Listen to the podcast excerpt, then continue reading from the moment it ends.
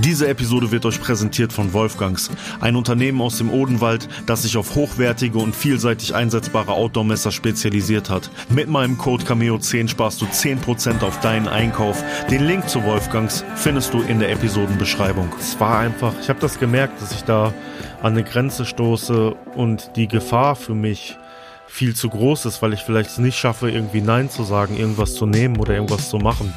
Deswegen habe ich da schon angefangen, dann auch kurz danach mich irgendwo da wieder rauszunehmen. Irgendwann hat sich dann irgendein älterer Herr ein Herz gegriffen und ist da eingeschritten und hat diesen Jungen gerettet. Ist auch so ein Bild, was ich irgendwie schwer aus meinem Kopf rausbekomme, muss ich sagen wie gefangen in irgendeiner Welt, in meinem Körper oder allem. Ich habe ja auch gesagt, ich hatte so viele Momente, wo ich mich von außen betrachtet habe, ähm, wo ich mich irgendwie so gefangen in, in allem gefühlt habe. Und ähm, dann habe ich immer die Bäume vor dem Fenster angeschaut. Was geht ab, meine Echten? Herzlich willkommen zum Vorne Straße Innenwald Podcast. Mein Name ist Max Cameo und hier teile ich mit euch einen Weg. Ich war in meinem bisherigen Leben sowohl ganz unten wie auch ganz oben. Auf meiner Sinnsuche habe ich mich dazu entschieden, ein Leben im Einklang mit der Natur zu führen. Diese Geschichte und viele weitere wirst du hier hören. Es wird nicht immer leicht, aber ich garantiere dir, es wird dich inspirieren. Und jetzt wünsche ich dir von Herzen viel Spaß mit der heutigen Episode. Herzlich willkommen und schön, dass du wieder mit am Start bist hier in meinem Podcast von der Straße in den Wald. Mein Name ist Max Cameo und wenn du diesen Podcast supporten möchtest, dann folge dem Podcast, bewerte den Podcast und wenn es auf deiner Plattform möglich ist, schreib doch einen Kommentar, was du von dem ganzen Ding hier hältst. Jetzt will ich mit euch eine Geschichte teilen, die ich auf meiner im letzten Podcast schon angesprochenen vergangenen USA-Reise erlebt habe. Und zwar geht es da um einen Bekannten von mir. Sein Name ist John John. Ich habe John John kennengelernt über jemand anderen. Er ist der Onkel von dieser Person, die ich schon kannte.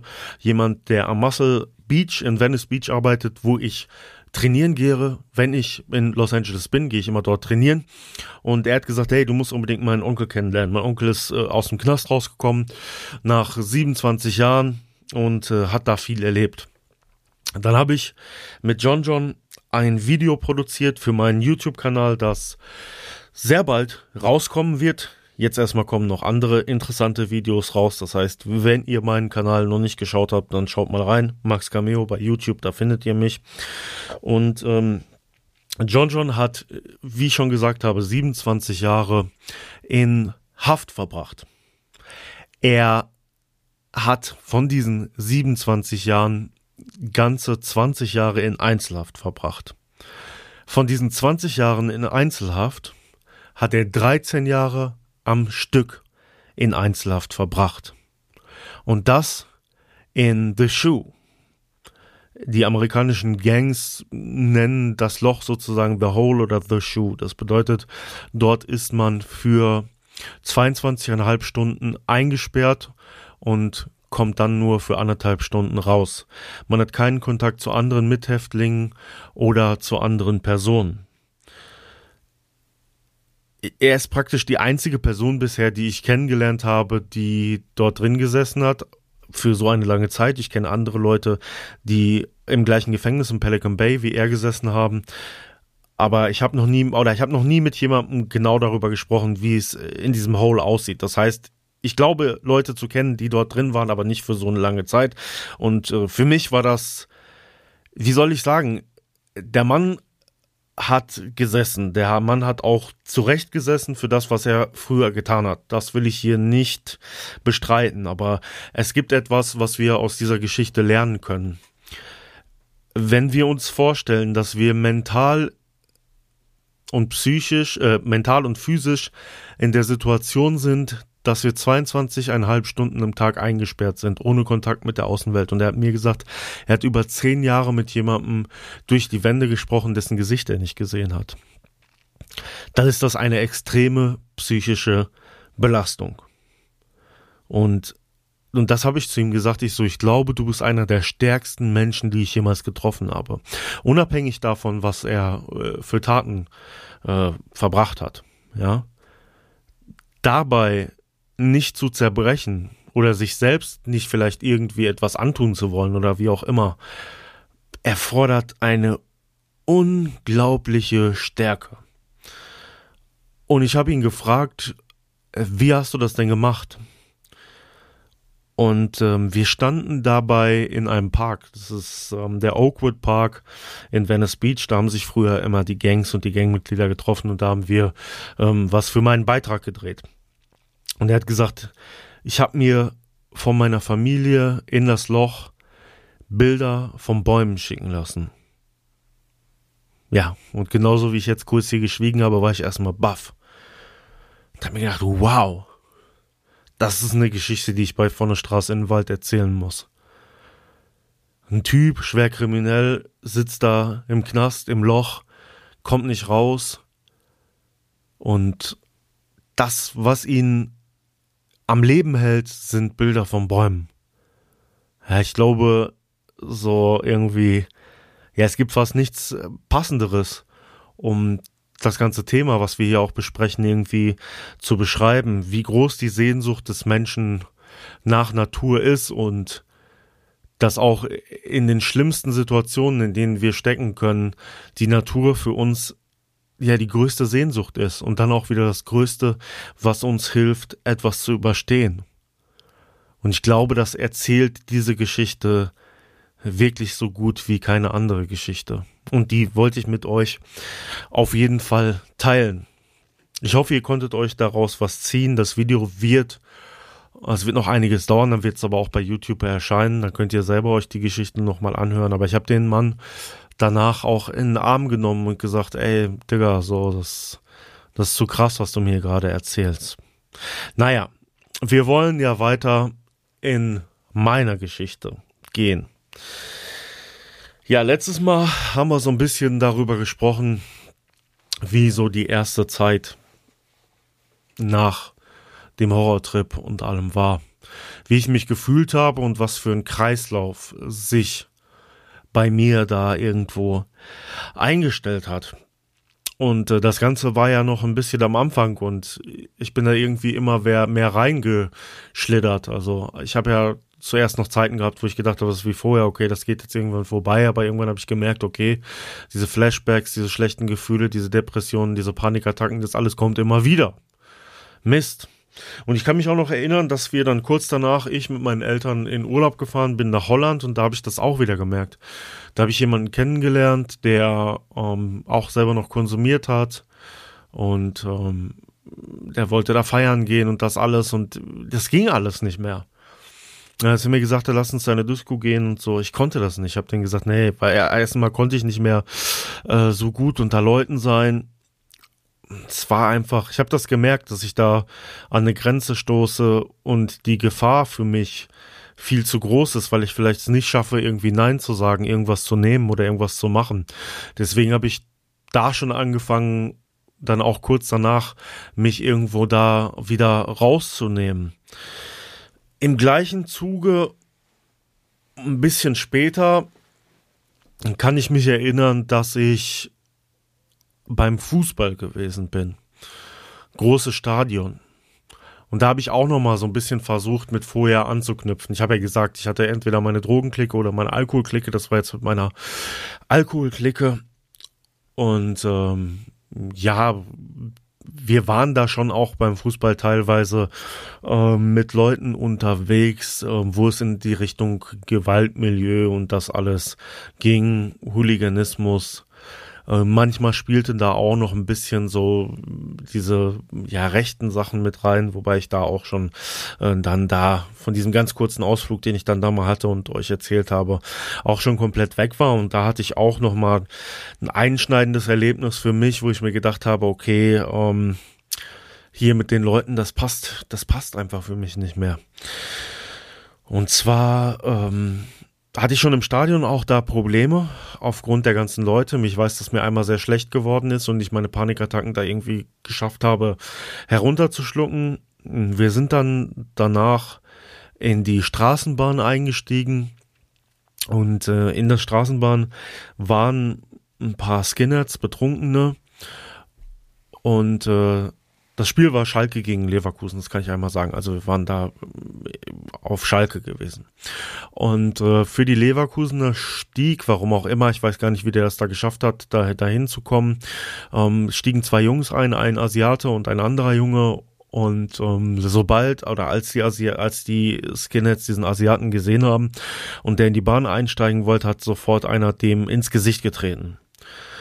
Äh, so dass der Junge rückwärts aufs Bahngleis gefallen ist. Und der Junge war vielleicht, keine Ahnung, 17, 18 Jahre alt und die Typen waren alle, keine Ahnung, bestimmt schon irgendwas zwischen Anfang 20 und äh, Ende 30 wahrscheinlich.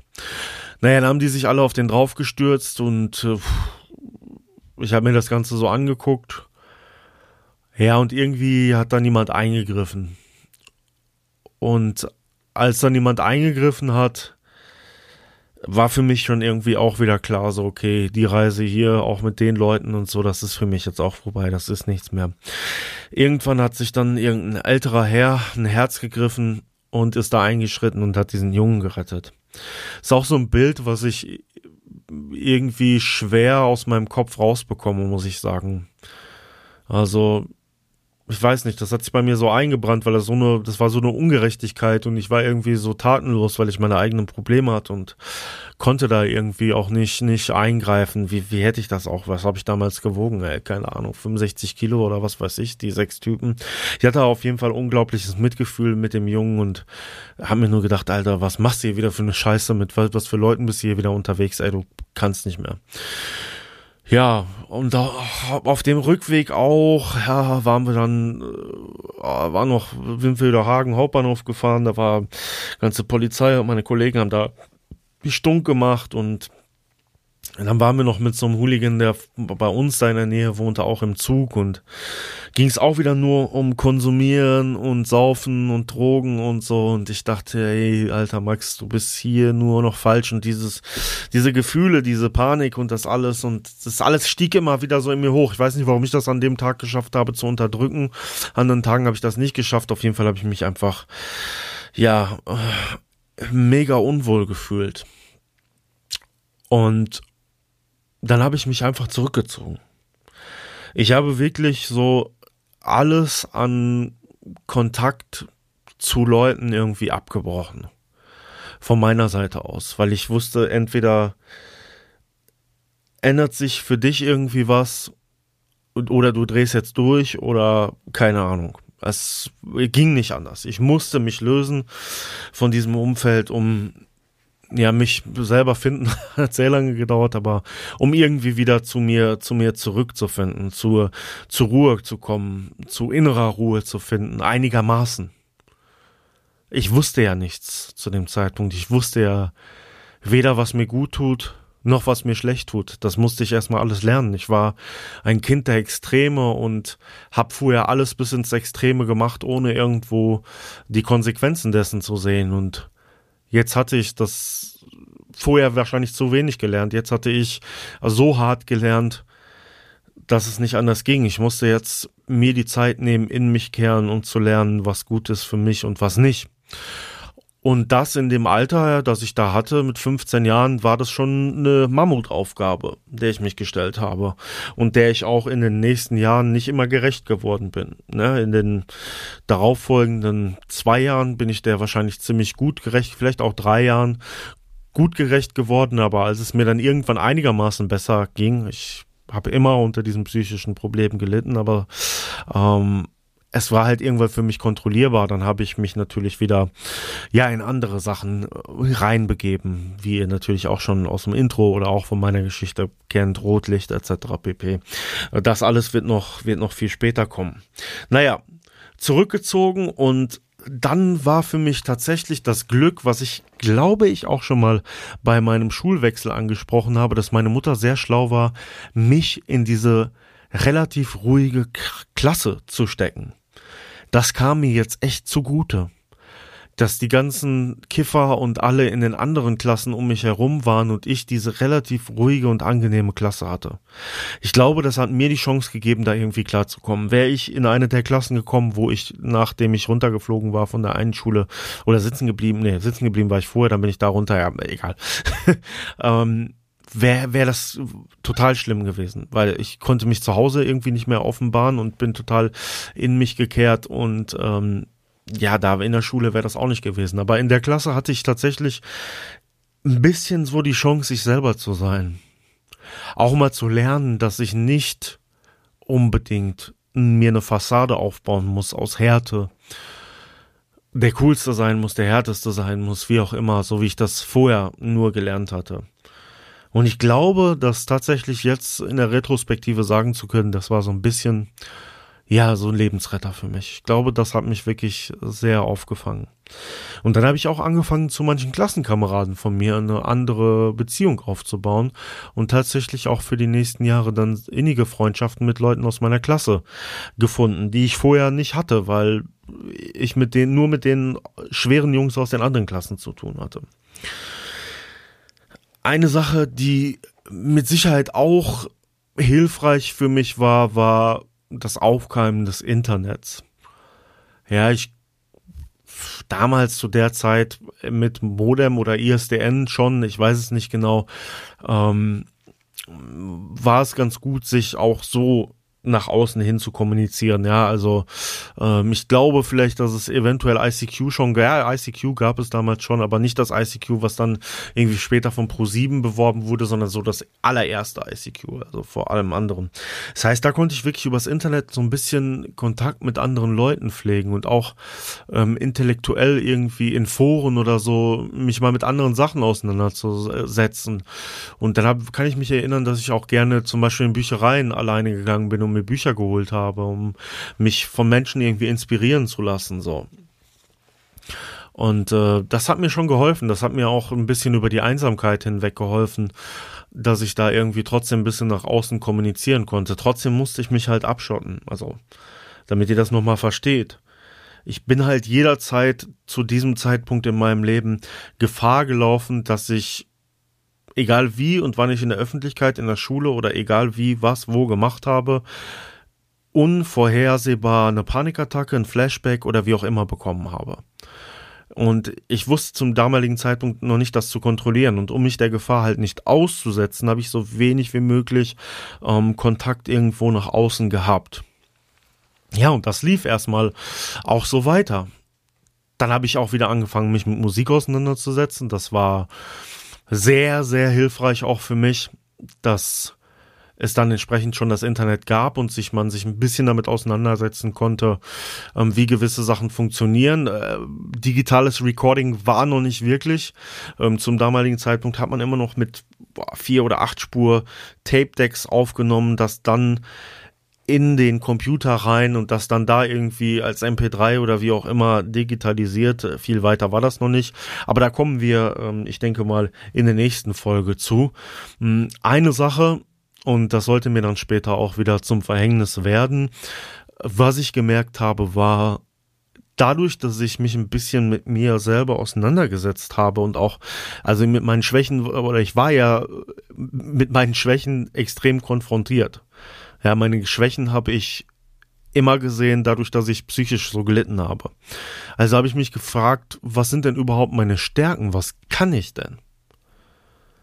Und das mal für euch auch als Empfehlung, wenn man in so einen Kreislauf hereingerät, dass man psychisch so unter Druck steht, dass man depressiv ist oder wie auch immer, verliert man sich sehr oft da drin, sich Gedanken darüber zu machen, was alles schief läuft, was alles schlecht ist, was alles schlecht an mir und es beginnt so ein Kreislauf und man macht nie den Cut und fängt an darüber nachzudenken, was man denn eigentlich kann. Und das ist mir auch nicht immer gelungen. Ich habe so viele Monate damit darüber nachgedacht, dass ich hängen geblieben bin und verrückt werde und in der Klapse lande, okay? Aber es gab tatsächlich auch Momente, wo ich mir über meine Stärken Gedanken gemacht habe. Und ähm, eine meiner Stärken, die ich feststellen konnte damals, war ja, dass ich in meiner Kommunikation so gut zu Frauen durchgedrungen bin. Und so habe ich mich auch zu der Zeit ein bisschen mehr darauf konzentriert, vielleicht mehr mit Frauen zu tun zu haben, als mit Jungs, weil die ganzen Jungs oder Männer oder wie auch immer ja auf diesem Film waren, wie ich noch vorher war und den Film konnte ich jetzt nicht mehr aufnehmen. Ähm, so war zum einen meine Mutter eine wichtige Gesprächspartnerin, auch wenn ich mit ihr nicht geteilt habe, was in mir ablief, aber sie war eine wichtige Gesprächspartnerin für mich dahingehend, überhaupt meinen Horizont und meinen Intellekt mal rauszubringen. Ja, also ich habe meiner Mutter nie erzählt, wie es innerlich in mir aussah, weil ich glaube, sie wäre nicht darauf klargekommen.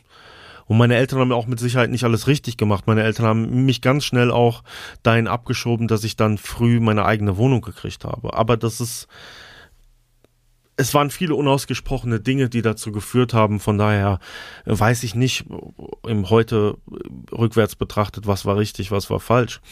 Ähm, ich bin dann tatsächlich auch über ICQ wieder auf dieses Mädchen getroffen, ähm, aus der Tanzschule, von der ich schon mal erzählt hatte, wo ich dann ein paar Wochen nicht hinging und da war die mit jemand anderem zusammen. Und ja, ich weiß nicht, wie es, wie das war. Auf jeden Fall habe ich dort mit ihr Kontakt bekommen und wir haben dann schnell rausgefunden, damals war das ja, man hat ja kein Profilbild oder so, aber ich habe schnell rausgefunden, dass sie tatsächlich die ist. Und ähm, dann haben wir uns auch getroffen und dann haben wir auch eine Beziehung angefangen damals. Und ähm, diese Beziehung und diese Zeit war, glaube ich, für mich auch in dieser Zeit sehr, sehr wichtig. Hat mich sehr gefangen auch. Ich habe ihr nie erzählt, wie es in mir aussieht, was ich für Probleme habe. Ich glaube, ich habe ihr auch nie erzählt, was ich erlebt habe, weil es war damals so, sobald ich angefangen habe, darüber zu sprechen, was ich konsumiert habe und was daraus resultiert ist, hat es sofort in einem Flashback gemündet und ich war sofort wieder in dem Trip drin. Das heißt, ich konnte überhaupt irgendwann auch gar nicht mehr darüber sprechen, weil sonst sofort kam dieses Trauma wieder hoch. Ähm, trotzdem konnte ich bei ihr ich selber sein. Also ich konnte ja einfach diese Liebe und also diese Liebe zu ihr und somit auch diese Liebe zu mir irgendwie finden. Und mir, mir hat das, mir hat das sehr viel gegeben und mir hat das auch sehr viel Selbstbewusstsein gegeben, weil sie war ein schönes Mädchen, ein sehr begehrtes Mädchen. Und ähm, dass ich mit ihr zusammen war, war für mich wirklich so, okay, das, das hat mir gezeigt, okay, du bist nicht so dreckig und wertlos, so wie du dich gerade fühlst, sondern du hast eine richtig schöne Freundin. Und ähm, ja, so habe ich meine Zeit eigentlich nur mit ihr verbracht. Also mit Sicherheit ein halbes Jahr nur mit ihr, nicht mit anderen Freunden. Ich hatte noch einen Kumpel ähm, aus der Schule, mit dem ich dann manchmal Sachen gemacht habe, aber ich war eigentlich nur auf sie konzentriert. Ähm, das war auch ein bisschen das Problem, weswegen unsere Beziehung dann irgendwann endete, so wie das bei so Jugendlieben immer ist, dass man irgendwo doch zu sehr aufeinander hängt. Aber ähm, das hat mir wirklich so einen Selbstbewusstseinspush gegeben und ähm, damit bin ich dann natürlich auch irgendwie anders in die Welt hinaus. Also ich habe mir dann gedacht, so okay, alles klar ähm, du, du kannst gut reden, du kannst dich gut darstellen. Ähm, so kommst du bei Frauen an. Das war so ein Schlüsselmoment und ich kann mich erinnern, dass ich zum Beispiel dann in, in der Klasse dann auch, als ich wieder ein bisschen mehr Selbstvertrauen gesammelt habe, dann weggesetzt wurde von Freunden und mit einem anderen Mädchen zusammen. Und ähm, ich habe das auch geschafft, sie verliebt zu machen. Relativ schnell mit meinem Charme und dem allen. Ich war aber noch mit meiner Freundin dann zusammen. Also es war für mich nur Spielerei. Für sie war das dann schon ernster. Und da habe ich so ein bisschen das erste Mal gemerkt, so, okay, hier, ähm, du kannst hier was bewegen, was dann später für mich ja in anderen Richtungen noch, ja, nicht lukrativ, aber äh, worauf ich zurückgegriffen habe. Ja, also das war wirklich so, Mädchen war dann äh, vielleicht auch für das Alter passend, so das erste Mal, so der erste Lichtblick, wo ich gemerkt habe, okay, ähm, hier, hier geht was. Ja? Und ähm, als es dann mit ihr vorbei war, ja, ich ähm, im Grunde genommen immer wirklich tatsächlich Mädchen, weil ich hatte auch das Gefühl, dass ich da ziemlich gut drüber hinwegtäuschen könnte, was ich alles für Defizite und für Probleme habe, ja. Ich habe einfach ähm, teilweise gemerkt, äh, dadurch, dass ich jetzt anders bin als die anderen Jungs, ich bin nicht mehr auf diesem Film, dass ich mir die Birne jeden Tag zuhaue, sondern ich kann mich mit anderen Themen auseinandersetzen, hatte ich natürlich auch in dem Alter ähm, irgendwie mit 15, 16 einen ganz anderen Horizont und das hat natürlich Mädchen auch damals halt beeindruckt. Ne? Und ähm, noch eine Geschichte kann ich da erzählen. Das erste, allererste Mal, dass ich mich wirklich, wirklich wieder weiter rausgetraut ähm, habe, war, dass ich ähm, nach Hannover gefahren bin. Da hatte ich ein Mädchen kennengelernt, so eine Brasilianerin. Und ähm, naja, ich habe mich mit der getroffen und äh, die war um einiges älter als ich und die hat mir auch die Sprache verschlagen. Ich weiß, dass ich da so wieder so, so das Gefühl hatte, okay, bist doch nicht so cool, wie du denkst. Ähm, weil, also ihr müsst euch das so vorstellen, wenn dann habe ich eine lange Zugfahrt gemacht. Auf dieser Zugfahrt kam natürlich wieder so alles irgendwie hoch, äh, was für mich problematisch war, Panikattacken etc. pp. Aber ich habe mich halt durchgekämpft bis zu ihr. Und ja, dann war ich irgendwie so, so überfordert von der ganzen Situation, dass ich dann ähm, bei ihr halt nicht so den coolen raushängen lassen konnte. Naja, auf jeden Fall trotzdem ähm, lief irgendwas zwischen uns und ähm, ja, das war auch das erste Mal, dass ich wirklich mit so einem Großstadtmädchen dann irgendwie zu tun hatte. Ja, also bei uns, mein Horizont, das habe ich ja immer gesagt, war immer Dortmund. Und äh, dann war ich das erste Mal in so einer wirklich großen Stadt und habe mal gesehen, wie, wie die da abgehen so. Ja, ähm, ich kann mich erinnern, dass ich mit der, also du musst überlegen, also ich war 16 oder so und die war halt 18. Und äh, ich bin mit der zu äh, McDonald's reingegangen und wir haben bei McDonald's alles umsonst bekommen. Und ich habe mich gewundert, warum kriegen wir hier alles umsonst? Und dann hat, also habe ich sie gefragt und hat sie etwas so für mich Unvorhersehbares gesagt, was mich so, äh, also da hat, meine äh, Welt erschüttert damals. Sie so, ja, ich habe mit dem gefickt, deswegen kriege ich alles umsonst. Ich so, okay, alles klar. Ja, mm. ich habe aber mit ihr tatsächlich auch nur diese zwei Tage oder wie auch immer dies waren dann verbracht und äh, dann war ich wieder zurück. Und ähm, ja, das, das war es irgendwie so für mich. Ne? Also so Mädchen war wirklich so das Erste, was mir da geholfen hat. Ich kann mich erinnern, dass ich öfters mal, wenn es ganz schlimm war, nachts auch Meditationsmusik gehört habe. Ja, das war aber ja, da hatte ich auch noch gar keinen Zugang dazu. Aber irgendwie hat mich das beruhigt. Und ich kann mich erinnern, dass wir vor unserer Klasse, und das können wir mal hier vielleicht ähm, abschließend erzählen, dass wir vor unserer Klasse Bäume hatten. Und immer wenn ich mich wieder ganz besonders schlecht gefühlt habe in der Klasse, auch gefangen. Ich hatte manchmal solche Momente, wo ich mich ja wieder wie gefangen in irgendeiner Welt, in meinem Körper oder allem. Ich habe ja auch gesagt, ich hatte so viele Momente, wo ich mich von außen betrachtet habe, ähm, wo ich mich irgendwie so gefangen in, in allem gefühlt habe. Und ähm, dann habe ich immer die Bäume vor dem Fenster angeschaut. Und irgendwie haben die Bäume mich beruhigt und als ich dann später, als ich älter wurde, festgestellt habe, was mir Bäume bedeuten, was mir die Natur bedeutet, da ist mir immer wieder dieses Bild von diesen Bäumen ins, in die, ins Gedächtnis gekommen, wie ich, wie ich die damals schon angeschaut habe, ohne zu verstehen, was, was das eigentlich für mich damals bedeutet hat, wie, ohne dass ich es ja verstehen konnte, im Stillen sozusagen die Bäume so eine beruhigende und schöne Wirkung auf mich hatten. Ja. So war es dann gewesen. In der nächsten Folge werde ich euch erzählen, wie ich dann noch tiefer in die Musik eingestiegen bin und ähm, was auch in dieser Musikphase und so dann bei mir passiert ist. Ja. Also, falls jetzt jemand hier den großen Schlüssel erwartet hat, ähm, ich war einfach damals noch zu jung. Meine erste Ablenkung und das erste, was es mir besser gemacht hat, äh, waren die Mädchen.